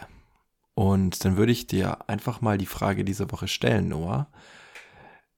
Wofür oder wogegen warst du zum ersten Mal in deinem Leben demonstrieren oder würdest demonstrieren gehen? Oh, sehr gute Frage, sehr politisch. Oder wobei, gar nicht mal Doch, so. ähm, schon, doch. Mhm. Ja, aber es ist, naja, ich ähm, muss kurz überlegen. Ich glaube, ich war persönlich, ich war persönlich noch nie auf einer Demonstration. Wobei zählt der Christopher Street Day als Demonstration? Oder muss man da wirklich in so einem Zug das- mitgelaufen hat das- sein? Hat es als Demo begonnen? Ich glaube schon. Ähm, ja, ja, die Frage ist, ist das ein Event gewesen oder war das wirklich eine Menschenversammlung? Ähm, Ja gut, dann war es ein ähm, Event. Aber wenn wir jetzt sagen, wirklich, wogegen ich jetzt wirklich aktiv auch ähm, gewollt demonstriert habe, dann muss ich sagen, war ich, glaube ich, in meinem ganzen Leben noch nie auf einer gewollt aktiven Demonstration. Und ich bin, glaube ich, noch nie mit dem, mit der Intention, gegen irgendwas zu demonstrieren, irgendwo hingegangen. ja, okay. Und- also der, mhm. Ja, ja, also zumindest so in der Form, in dieser gewollten akt aktiven Form noch nicht. Ähm, Ja, man kann sich auch die Frage stellen, war, warst du, als du auf dem CSD war, hattest du da irgendeine Meinung, die du kundgeben wolltest? ja, also nee, eigentlich nicht. Dann hast du auch nicht demonstriert. Genau, da habe Also ich auch nicht. ja für nichts eingestanden. Ich glaube, das ist eine Demo. Ich habe es gerade nochmal nachgeschaut. Das ist offiziell das ist eine Demonstration. Ähm, aber wenn man da nicht weiß, für was oder wie oder wo, dann, äh, ja, genau. Mhm. Aber ich glaube, das ist auch eher was Positives, oder? Das zeugt ja jetzt nicht davon, dass dir alle Welt egal ist, sondern es zeugt einfach davon, dass du in deinem Umfeld noch nie so große Probleme hattest, dass du gedacht hast, ey, jetzt musst du mal auf die Straße gehen, das geht Mhm. so nicht mehr. Ja, Das ist doch eigentlich was ganz Schönes. also ich denke, es gibt bestimmt Themen, also wenn man jetzt, äh, wenn man jetzt, jetzt wirklich klassisch Richtung Klimaschutz geht und sowas und ähm, ja, eben verschiedene Sachen, wo sich auch wirklich, wo so wirklich Sinn macht, denke ich, zu demonstrieren. Ich denke, wo ich auch froh bin, dass es Menschen gibt, die das wirklich machen. Ich für mich ähm, persönlich als, ähm, als Persönlichkeit, als Mensch, weiß nicht, ob ich mich, ob ich. Ich weiß halt gar nicht, ich weiß halt gar nicht, woran es liegt. Ich bin nicht aktiv gegen demonstrieren, aber das ist jetzt nichts, was ich machen würde. Also ist jetzt irgendwie, keine Ahnung, vielleicht bin ich einfach ein schlechter Mensch, aber ich würde, ähm, und ich denke, es geht vielen so. Also ich kann mir nicht vorstellen, dass ein Großteil der Menschheit oder sagen wir der Menschen in Deutschland schon mal bei einer Demonstration waren. Aber ähm, wie gesagt, ich finde es ich find's, ich find's gut, dass es so Menschen gibt. Ich finde, es ist auch wichtig, dass es so Menschen gibt, dass auch sowas ähm, auch, ja, dass sowas auch äh, ge gemacht wird, weil ich denke, Menschen werden dadurch auch mehr gehört. Aber ich glaube, ich bin davon, davon irgendwie kein Teil. Ja. Und- ja. Ja, Was ich mich frage, ist irgendwie, sterben Demonstrationen vielleicht auch so ein bisschen aus? Ich glaube nämlich zur Zeit von unserer als unsere Eltern jung waren, da haben die, da, haben, da gab es viel mehr Demos. Da gab es aber auch Kalten Krieg, da gab es aber auch irgendwie äh, die ganzen 70er, wo irgendwie äh, alle Welt durchgedreht hat und auf einmal Freiheit gespürt hat und äh, alles war so super alternativ und ähm, ja, aber hm, gibt's also ich war ja auch noch nie auf einer Demo. Ich habe noch nie demonstriert. Ich fand aber auch so Sachen wie Fridays for Future ganz gut, aber ich habe das irgendwie nicht so ganz verstanden, warum man deswegen nicht zur Schule gegangen ist oder so. Also für mich hat es mhm. keinen Zusammenhang gehabt. Natürlich ähm, war der Grundgedanke Aufmerksamkeit und was kann ein Schulkind großart großartig anderes machen, außer nicht zur Schule zu gehen. Ähm, mhm. kann sich ja. ja nicht arg viel mehr ausüben und ein bisschen fand ich das aber auch sich ins eigene Fleisch schneiden, weil es hilft ja nur dir selber nicht, wenn du, oder du tust dir ja nur selber Schaden, wenn du äh, dann auf Bildung verzichtest. Aber wenn man da mal zwei, drei Freitage nicht in der Schule war, ist man nicht gleich abgestürzt und äh, ja, jegliche Zukunftsperspektiven verloren. Aber ansonsten, keine Ahnung, Atomkraft-Demos gab es, wo wir, da waren wir noch zu jung dafür. Mm, Diese ja. Atomkraft, nein, danke Demos. Stuttgart 21, weiß ist, ich jetzt also auch nicht. Eine, eine ah, Demo, ich glaube, die begleitet uns unsere gesamte Kindheit. Ich bin da letztens, also immer wenn man an der Königstraße ganz unten ist, die mhm. haben ja da diese Mahnwache, was das auch immer bringt. Also, ja, die machen das Ding immer läuft noch, doch. Ja, jeden Montag ist da Demo. Die, das, das ist krass, ja. Wer finanziert es? Was erhoffen die sich davon? Es wird doch jetzt, egal wie teuer das ist und egal wie teuer das jetzt noch werden wird, das wird doch durchgezogen. Das kannst doch keinem erzählen, dass die das wieder zurückbauen ja, und dann eine Baustelle ja, da einfach ja schon, Die sind ja schon lassen. so weit mit dem Ganzen. Ja, das ist zwar immer noch so viel Weg zu gehen. also, ich glaube, da ist noch lange kein Ziel in Sicht. Aber Junge, Junge, Junge, das macht doch, das ist doch ein bisschen auch Kult geworden, glaube ich. Dass da einfach dieser Container steht und die sich da jeden Montag treffen und ein bisschen rumpfeifen und sagen, so ein Dreck. Ja, das ist ja, ähm, also ich meine, ich weiß nicht, wann die, wann die Proteste genau begonnen haben, aber das müsste ja so, es ist ja schon jetzt mindestens, ich sage mal, also mindestens so 15 Jahre her. Mhm. Und mhm. ähm, in diesen, also vielleicht ist es auch so, dass sich da so eine Gemeinschaft einfach gebildet hat, die vielleicht auch so Freunde ähm, geworden Absolut. sind. Und die mhm. treffen sich halt jeden Montag, so wie Menschen halt jeden Sonntag in die, in die Kirche gehen und mhm. ähm, ja, haben dann halt so ihr, ihr, ihr gemeinsames, was auch immer die dann halt so machen, aber so, vielleicht ist einfach dieses Gefühl der Gemeinschaft zusammen irgendwas zu, zu tun, gegen irgendwas ähm, zu demonstrieren, so dieser Zusammenhalt, vielleicht ist, vielleicht ist das denen einfach ziemlich wichtig. Ich weiß nicht. Könnte ich mir gut vorstellen, auf jeden Fall. Aber das ist ja auch was Schönes, zu wissen, man ist nicht alleine mit seiner Meinung, für seine Meinung Absolut. einzustehen. Absolut, sowas. ja. Ähm, aber die Frage ist, gibt es da auch einfach irgendwann mal, sollte da nicht aber auch irgendwann mal die Erkenntnis da sein und zu sagen, okay, ich habe es versucht, hat nicht geklappt, ähm, finde ich blöd, aber ich gucke jetzt, ich schaue jetzt einfach weiter. Ja, weißt das du, so, so, könnte, so, würde schon, schon Sinn machen, aber vielleicht ist es auch eher so, dass, dass man da zeigt, man findet es halt trotzdem nach diesen 15 Jahren immer noch scheiße und mhm. dass halt die Verantwortlichen halt trotzdem noch wissen sollen, okay, es ist halt so sie, ich meine, sie könnten ja auch einfach nichts machen, dann denken die Verantwortlichen so halt, ja, dann können wir ja machen, was wir im Prinzip wollen, aber dass man da trotzdem irgendwie gehört und gesehen wird und halt auch aktiv zeigt, das ist meine Meinung. Und ähm, das ist ja bei, bei solchen Themen ist, ist es ja gut. Bei anderen Themen wie, keine Ahnung, aus und raus oder sowas, dann ist natürlich ähm, solche Demonstrationen und Proteste sind natürlich absoluter Quatsch.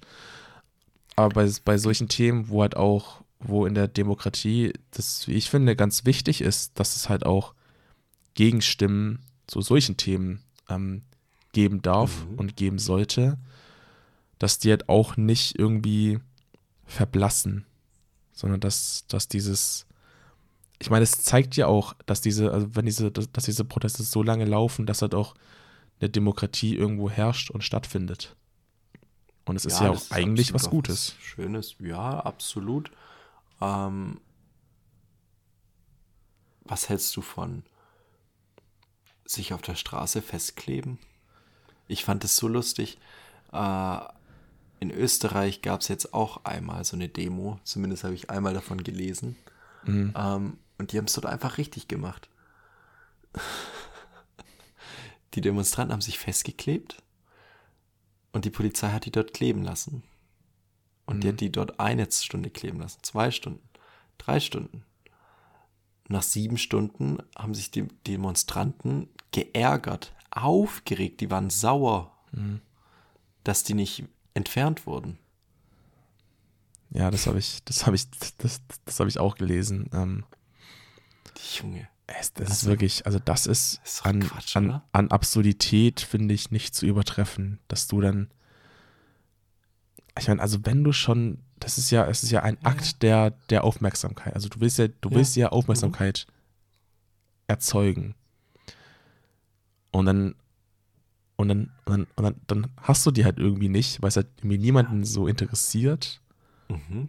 Aber also dass dann halt, also dass dann auch so diese, diese Dreistigkeit besteht, dann irgendwie sauer auf die Polizisten zu sein, dass die, dass die nicht für die mhm. Konsequenzen aufkommen, die die Leute sich selber halt eben geben. Ja, ja, und dann noch gefühlt eine Anzeige kriegen oder ein Verfahren wegen unterlassener Hilfeleistung oder wie auch immer. Ja. Ähm, überleg mal, überleg mal, da war mal ein Politiker oder ich weiß nicht, was es für ein Mensch war, bei Markus Lanz und der hat auch genau über die Thematik gesprochen und der meinte dann, wenn man so blöd ist und sich in Lützerath bei minus fünf Grad in der Nacht einbetoniert, dann soll man auch die Konsequenzen tragen. Dann soll man doch einfach mal schauen, ob man dann durchkommt durch die Nacht. Mhm. Mit fünf Grad nachts einbetoniert. Und äh, der hat, der ging dann sogar noch eine Ecke weiter und hat dann gesagt, er würde dann den Demonstranten sagen, ähm, natürlich können wir sie jetzt rausholen mit unserem Presslufthammer und, und sowas, aber der funktioniert nicht mit grüner Energie, der funktioniert mit Atomstrom. Äh, wenn sie Solarenergie wollen, dann müssen wir warten bis Mai und dann können wir das machen. Mhm. So salopp hat er das gesagt und so hundertprozentig unterstützen würde ich das jetzt auch nicht, aber irgendwie hatte da trotzdem auch ein bisschen recht. So, du kannst nicht für was einstehen, du kannst dich nicht an einen Baum festketten und dann irgendwie nur weil es dir dann doch nicht mehr passt, sagen, hm, naja, okay, jetzt gehe ich wieder. So, du, du machst doch richtig, oder? So richtig, also muss man doch 100% dahinter stehen, wenn man schon so radikale Maßnahmen ergreift, oder? Eigentlich schon. Also, also das muss jetzt niemand so verletzen, diesen, aber ja. Also ich finde, da, da, so würde ich jetzt demonstrieren. Wir haben immer noch nicht auf die Frage geantwortet, wofür oder wogegen wir demonstrieren würden.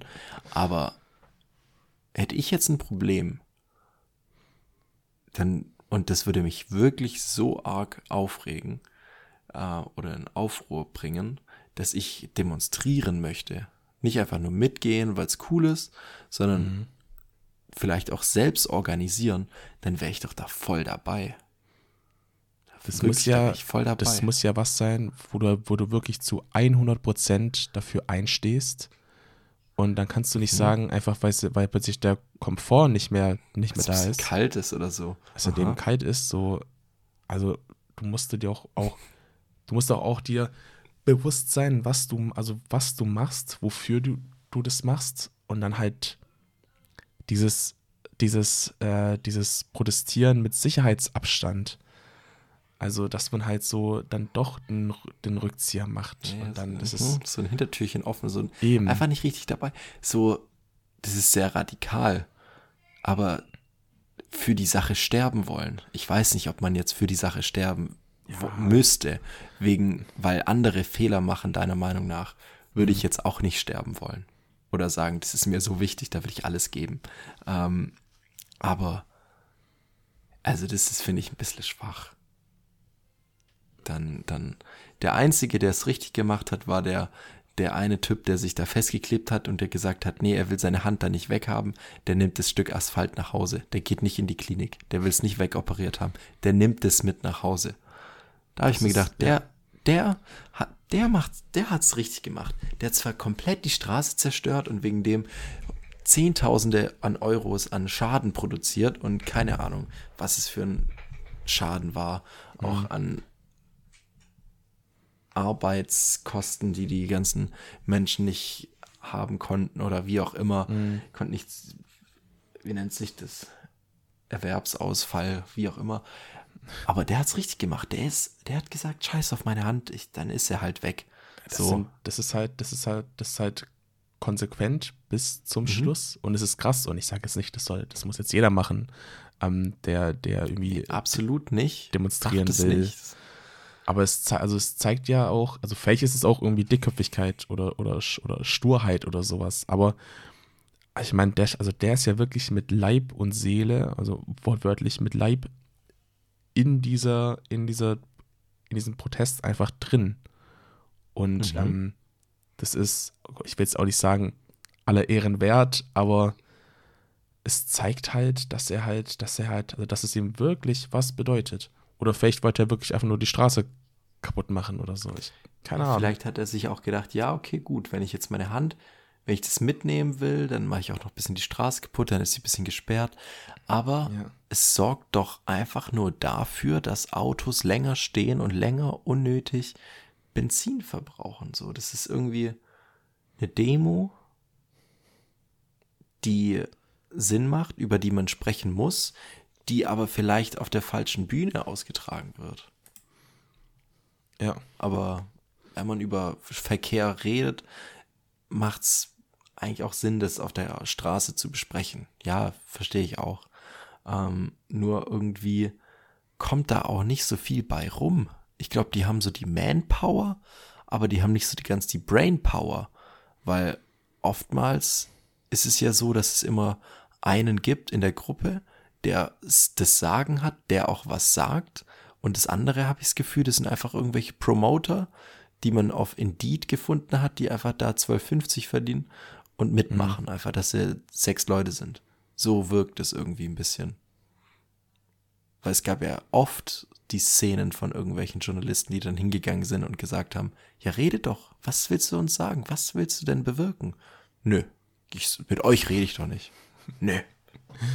Hier ist einmal fünf Minuten Zeit. Dann hast du dich nicht mal vorbereitet. So, das, ja. Nee, nee. Keine Ahnung, ich will da auch nicht zu arg ranten oder irgendwie äh, in eine Richtung abdriften, die zu politisch ist, aber Demonstrationen sind halt oftmals der Mensch gegen den Staat. Ich will Freiheit, ich will Frieden. Friede, ja, Frauenfreiheit, ja oder? Gibt's, gibt es ähm, Demonstra Demonstrationen, die nicht gegen den oder gegen einen Staat sind? Also für was oder gegen was kann man denn demonstrieren, was nicht ähm, related zum Staat oder zur eigenen Politik ist oder zur Politik von anderen Staaten ist?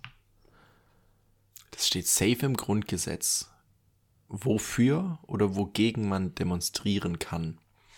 Also ich, ich glaube, man darf, es ist doch safe so, dass man nicht gegen den Staat demonstrieren darf, sondern nur für etwas, das der Staat nicht erlaubt oder einschränkt. Weißt du, ja, wie ich meine? Oder, oder, ich kann ja oder, nicht sagen, oder wo der Staat halt in der, in der ähm, Lage ist, eine Veränderung äh, beizubringen.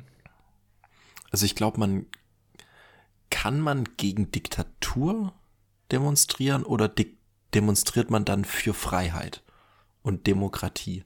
So, also. Ich, ja, aber geht es nicht? Es geht doch, es geht doch äh, in einem zusammen, oder? Das ist dasselbe, also, ne? Dann gibt es halt also ein Schild so, ein Schild so, aber wie genau. würdest du die, wenn du der Demonstrations, heißt, ich sag einfach mal, das ist der Demonstrationsführer, ähm, wie, Gut gewähltes Wort. Du musst, ja, aber du musst ja, aber du musst ja da einen Antrag stellen an der, an die Gemeinde, an die Stadtverwaltung. Das muss ja offiziell anmelden. Ja, gut, aber ist es, also ist es überall so? Sind jetzt, wenn jetzt Leute im Iran oder im, im, Ja, okay. Mhm. im Ja. Irak gegen ihre, gegen, gegen, ähm, gegen ihre, ja, gegen, gegen ihre Führer, ihre äh, Diktatoren, in dem Fall, dann melden die das doch nicht an. Dann gehen die gehen gehen die einfach auf die Straße und demonstrieren, aber für die Freiheit in dem Fall. Also es wäre jetzt, es ist ja, es ist halt schon genau das Gleiche. Aber Ja, es- mir hat das letztens einer erzählt. Ähm, in Washington gab es eine Demo oder sollte es eine Demo geben. Mhm. Und es war anscheinend nicht erlaubt, dass die Demo auf der Main Avenue stattfindet. Auf der Hauptstraße, da wo alle Autos fahren. Mhm. Es war aber erlaubt, links und rechts davon in den Parallelstraßen zu demonstrieren. Hat ja, ja, jedenfalls hat die Demo, hat sich gedacht, nö, wir gehen auf die Hauptstraße. Und dann wurde die innerhalb von wenigen Minuten von der Polizei aufgelöst. Und es wurden, die meisten Leute wurden auch verhaftet, weil die das einfach, ja, aber da hat der Staat dann gesagt, nee, ihr könnt es machen, aber nicht Mhm. einfach so, wie ihr wollt, sondern ihr könnt nach den Regeln spielen oder nicht. Aber das ist ja dann eigentlich auch der ein Gegensatz vom Demonstrieren, oder? Oder ist es, ich, vielleicht ist es auch nicht verhältnismäßig, wegen jeder Demonstration dann auch komplett ohne Regeln das machen zu können oder wollen. Ja, also ich glaube nicht, wenn man äh, gegen eine Diktatur ähm, protestiert und dann nicht protestieren darf auf diesem, also kann auch auf dieser St- Straße oder sowas, dass es dann gleich eine, eine Diktatur ist, so, aber ich, also, boah, ich ist halt, ist halt, ich finde es halt sch schwierig, weil ich denke gerade immer so, die, Demonst die Demonstration hier in Deutschland und jetzt zum Beispiel die in, ähm, boah, mir fallen immer diese, diese Ländernamen fallen mir einfach nicht mehr ein ähm, im Iran, wo, ähm, Mhm. wo jetzt ja auch in den letzten Monaten einfach sehr, sehr viel für die, für die Frauenrechte zum Beispiel äh, Ja, ja. demonstriert wurde. Und da sind ja wirklich auch reihenweise die Menschen ja, getötet, muss man sagen, ähm, ermordet und verhaftet wurden. Und ich weiß nicht, ob es da, ob es da wirklich auch eine Regelung gibt, was ist ähm, erlaubt, gegen was darf man äh, demonstrieren, in welchem Rahmen. Ob das da wirklich jetzt auch so gesetzlich, bürokratisch festgelegt ist, wie zum Beispiel hier in Deutschland oder selbst in den USA. Das Ich kann glaub- ich, das weiß ich halt Mhm. nicht. Ich glaube, das Demonstrationsthema, der Zweck, ich glaube, der ist wirklich vollkommen uneingeschränkt. Ähm, du darfst, glaube ich, Kundgebungen machen zu egal welchen Themen. Ähm, vielleicht nicht zu rechtsradikalen Sachen. Ich weiß jetzt nicht, ob es da irgendwie so, ja, keine Ahnung, ob das einfach nicht gemacht wird, ob das einfach nicht erlaubt wird. Ähm, oder was da der, der Punkt ist. Aber grundlegend darfst du doch erstmal, so steht es doch im Ge- Grundgesetz in Deutschland, du darfst doch erstmal alles machen. Du, genau, du darfst alles, also was halt, was halt das Persönlichkeitsrecht von anderen eben nicht äh, verletzt. Und ich glaube eben bei rechtsradikalen Demonstra Demonstrationen kommt halt so äh, Themen wie Volksverhetzung und sowas auch nochmal zu.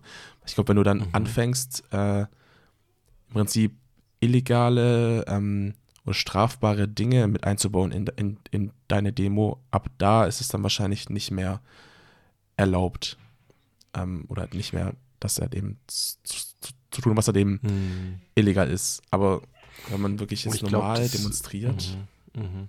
Ich glaube, da gibt es einfach einen Unterschied.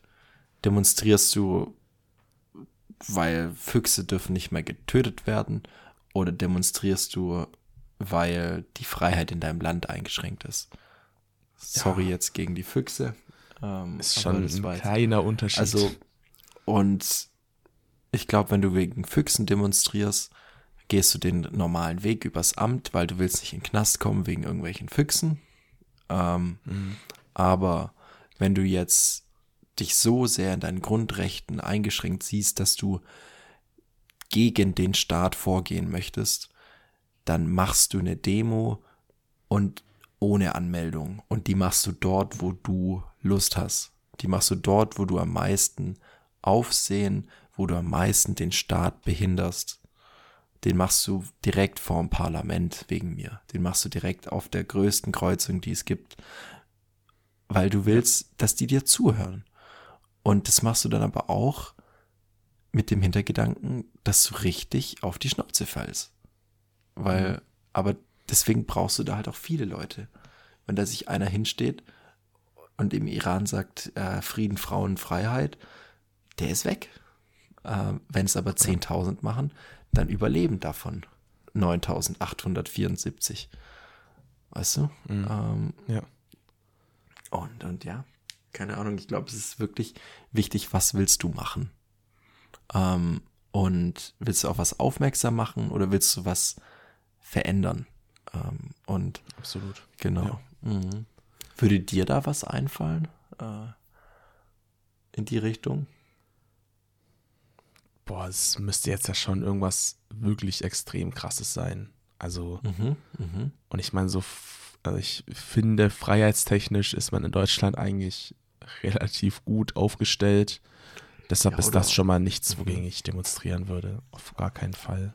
Ähm, Aber es gibt ja aus Solidarität auch Demos, die in Deutschland stattfinden, obwohl die mit stimmt. Deutschland nichts zu tun ja. haben. Also ja, absolut. es gab ja auch sehr viele Black Lives Matter Demos hier in Deutschland. Ja, ja oder jetzt ähm, aktuell gegen, gegen den Krieg in der Ukraine. Es ist ja, es mhm.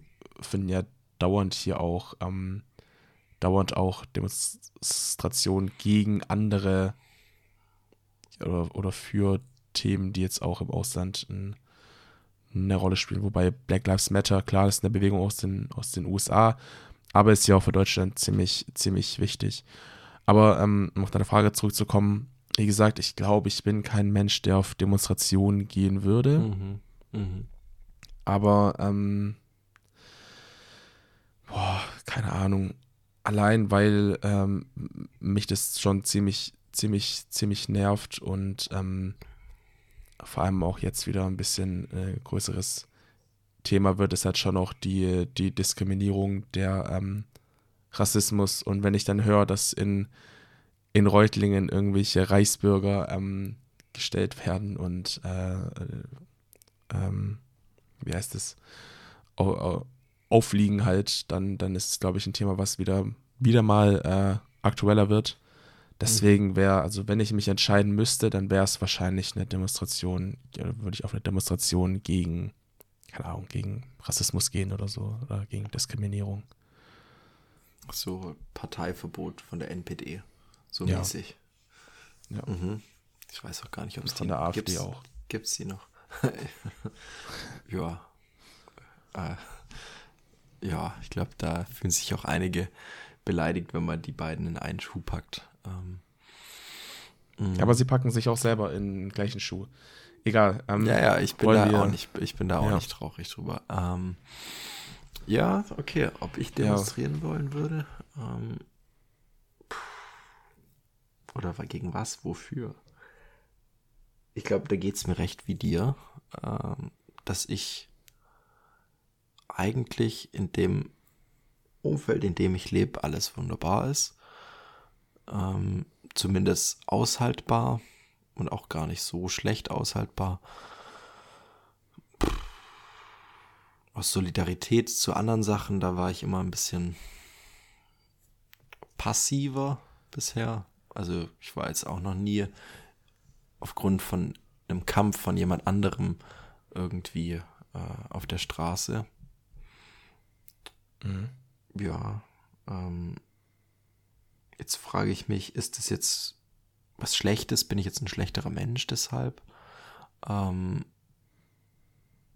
oder ja, ich weiß nicht, ob man das unbedingt braucht.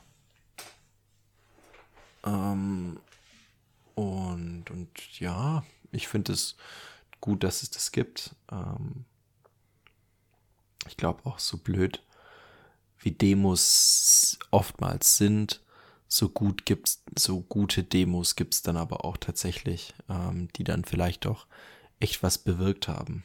Ähm, und ich glaube, wenn es wirklich Dinge gibt in einem Land, die, die gar nicht gut funktionieren, dann gibt es ja immer irgendwelche Aufstände, ähm, ja. Demos. Zum Beispiel in der DDR gab es ja auch Riesendemos. Ich glaube, das war bis vor kurzem oder wenn nicht überhaupt immer noch die größte, Volksversammlung in Deutschland. Das war damals in Leipzig irgendwie. Haben sich da hunderttausende Leute getroffen. Mhm. Ähm, und, und, und ja, das ist schon krass, was man da so bewegen kann, wenn alle Menschen so einen Wille haben. Und das ist auch überhaupt nicht vorstellbar, wie viele Menschen eigentlich auf der Welt leben oder wie viele Menschen in Deutschland leben. Mhm. 85 Millionen, das ist ja eine unvorstellbar große Zahl. Ich weiß gar nicht.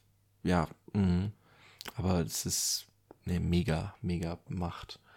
Und ja, es ist halt, also, das ist halt auch so, so das, das Volk ist halt, also das, das Land ist halt trotzdem noch das Volk und vor allem in, ähm, in ähm, Demokratien ist halt, also ist halt wirklich so, dass das Volk auch die Macht hat. Und wenn jetzt wirklich die, äh, die Regierung, die ja auch vom Volk dann auch gewählt wurde, wenn die jetzt großartige Fehler macht, dann kann das Volk auch die Macht ausüben, um halt wirklich auch was radikal verändern zu können. Und ich glaube, das mhm. unterschätzt man so ein bisschen. Und ich glaube, wenn einige sagen, ähm, boah, was sind solche großen Missstände und sowas in Deutschland. Und natürlich kann das ja in vielen Aspekten auch stimmen, aber ich glaube, wenn sich da nichts Großes tut, ist es vielleicht dann auch gar nicht die Meinung der Allgemeinheit, die dann dort vertreten wird. Weißt du, die man dann da immer hört. Oh, ja, kann, kann ich verstehen. Aber ich glaube auch, also man redet ja auch oft von der schweigenden Mehrheit. Und ich glaube wirklich, mhm. also ich glaube, ich glaube, vielen Leuten geht es halt auch, so wie dir und mir, so Demonstrationen, selbst wenn es jetzt für Themen sind, wo sie auch da zustimmen, sie sagen halt irgendwie trotzdem nichts. Und ich meine, das machen wir auch. Da nehme ich uns gar nicht raus. Aber ich glaube, diese schweigende Mehrheit, die ist wirklich, die ist halt, die ist halt, glaube ich, ziemlich groß. Und ich glaube, in der Corona-Impfdebatte war das auch wirklich so ein Ding. Oder in dieser ganzen, mhm. in der mhm. ganzen Impfzeit, du hattest halt wirklich die Impfgegner, die extrem laut waren, die sich versammelt haben und die halt wirklich auch viel Rabauts und sowas äh, gemacht haben. Aber wenn du dann die Quoten dir, dir anschaust und einfach diese extreme Mehrheit, die jetzt zwar nicht so viel dafür gesagt hat, also dafür dann in, in dem Fall äh, mhm. ihre Stimme erhoben haben, aber es trotzdem durchgezogen haben, zu dem kleinen, zu dem extrem kleinen Teil, der aber von der Stimmkraft her so, so, so laut war, dann stelle ich mir die Frage, so ist es kann man, kann man, ähm, ist die, die, die Anzahl der Leute, die demonstrieren, immer repräsentativ für die allgemeine Meinung? Das weiß ich nicht. Da bin ich, da mhm. bin ich mir nicht sicher. Ja, es ich glaube, das ist wirklich ein komplexes Thema. Aber ich fand es ganz interessant, da mal drüber zu, gespr äh, gesprochen zu haben, mhm. ähm, was Demos eigentlich ja, wann die vielleicht angebracht sind, wann nicht und was da eigentlich so mit, mit dranhängt. Mhm. Ähm, ja, absolut. Ist auch ein Thema, mit dem ich mich ehrlich gesagt halt so wirklich nie, nie beschäftigt habe, aber war echt mal interessant, da einen kleinen Deep Dive ähm, ja, reinzumachen. Ach, du kennst und, das Wort auch? Ja, natürlich. Wir haben einen Dozenten, ähm, der sagt auch immer, man kann jede Woche einen Deep Dive vorbereiten und dann so mit Expertenwissen dann so ein bisschen im Kurs was erzählen. Ja, ach cool. Mhm. Ja. Ja, mhm. krass. Vielleicht haben das auch ein äh, Dozent von uns äh, gesagt, ich habe es irgendwie aufgeschnappt. Aber finde ich ein cooles Wort. Ja. Ähm, ja aber ja. Nee, und ich glaube, genau für solche, für solche Gespräche, für solche ähm, Themen ist dann, glaube ich, die Frage der Woche ganz, ganz gut. Das werden wir jetzt dementsprechend jede Woche oder in jeder Folge im Prinzip bringen. Da werden die Themen auch abwechslungsreich werden und keine Ahnung. Ähm, wir wechseln uns auch jeweils ab. Also in der nächsten Folge bringe ich dann die Frage der, der Woche und dann. Ich dann das, was jetzt kommt. Äh, genau. Die zweite Erneuerung, nämlich eine, über die ich mich ähm, sehr freue, weil es natürlich ein bisschen was mit bewegten Bildern, mit Filmen, mit Serien, mit Videos zu tun hat, nämlich der Tipp des Tages. Ähm, ich muss noch, müssen noch zu, zu, zu beiden ähm, Rubriken sagen, es sind jetzt nur so Platzhaltertitel. Ob es jetzt die wirklichen ähm, fertigen Namen sind, das wissen wir nicht. Aber fürs Erste sind die Frage der Woche und der Tipp des Tages ähm, unsere Arbeitstitel sozusagen. Ähm, in dieser Rubrik stellen wir auch jeweils abwechselnd pro Woche immer ein, ja, ein, ein Film oder eine Serie oder ein Video oder ein Buch oder sowas vor, was jetzt vielleicht der breiten Rezept. oder ein Rezept, genau, ähm, was jetzt vielleicht der breiten Masse nicht so bekannt ist, aber ähm, wir irgendwie cool fanden und einfach so einen kleinen Shoutout geben, dass sich das Leute auch ähm, ja, anschauen oder durchlesen sollen oder was weiß ich. Ähm, und finde ich eigentlich eine ganz coole Idee und ist absolut kein Rip-Off von Mord of X. Ähm, ich habe heute einen Film mitgebracht, ähm, den, ich, den ich ziemlich cool finde. Den habe ich letztes Jahr, glaube ich, angeschaut. 2022 müsste das gewesen sein. Und der Film hört auf den Namen Palm Springs. Ich weiß nicht, ob der dir was sagt und du den kennst. Hm. Nee, ich kenne nur die Region. Ja, ist eine, ist eine ähm, Region, wo der Film spielt. Ähm, deswegen heißt der Film auch, auch so. Und ähm, äh, der Film ist ein sogenanntes, so, ein sogenannter Zeitschleifenfilm. Und ich denke, dieser Trope ist relativ äh, bekannt, wenn eine, wenn der Hauptcharakter den gleichen Tag immer und immer wieder ähm, durch, durchleben muss. Ich weiß nicht, da äh, es gibt wirklich tausende, tausende, tausende der Filme, die mit diesem Mittel spielen. Ich glaube, täglich grüßt das Murmeltier ist der bekannteste Film mit okay. ähm, hier mit, mit äh, Bill Murray. Aber ähm, Palm Springs äh, spielt, hat, hat eben auch diesen, diesen, diesen Trope. Äh, der Hauptcharakter, also die Prämisse ist äh, die, der Hauptcharakter ist auf der, ähm, ist auf dem Hochzeitstag von seiner, boah, von seiner, von seiner, von einer guten Freundin von ihm und ähm, er erlebt dann quasi diesen Hochzeitstag jeden Tag aufs Neue, weil er halt was Bestimmtes eben passiert ist. Das würde ich jetzt gerne nicht spoilern, aber er erlebt auf jeden Fall diesen Hochzeitstag jeden Tag. Und ähm, er lernt dann eine Frau kennen, das ist die Schwester äh, von, der, von der Frau, die er eben Hochzeit hat. Und ähm, die, findet, die findet er ziemlich cool und die kommen sich halt auch irgendwann näher und sie wird dann quasi auch in diese Zeitschleife eingesaugt. Und dann leben diese beiden halt, ja, in dieser Zeitschleife und erleben halt jeden Tag irgendwie verschiedene, verschiedene Sachen und machen halt äh, verschiedene Dinge quasi ähm, zusammen und sind halt einfach frei äh, von allem, sie halt, oder halt gef gefangen halt in dieser Zeitschleife drin und irgendwie macht nichts so wirklich einen Sinn und es ist einfach nichts, was jetzt irgendwie, was halt, es ist irgendwie nichts, nichts, nichts wichtig.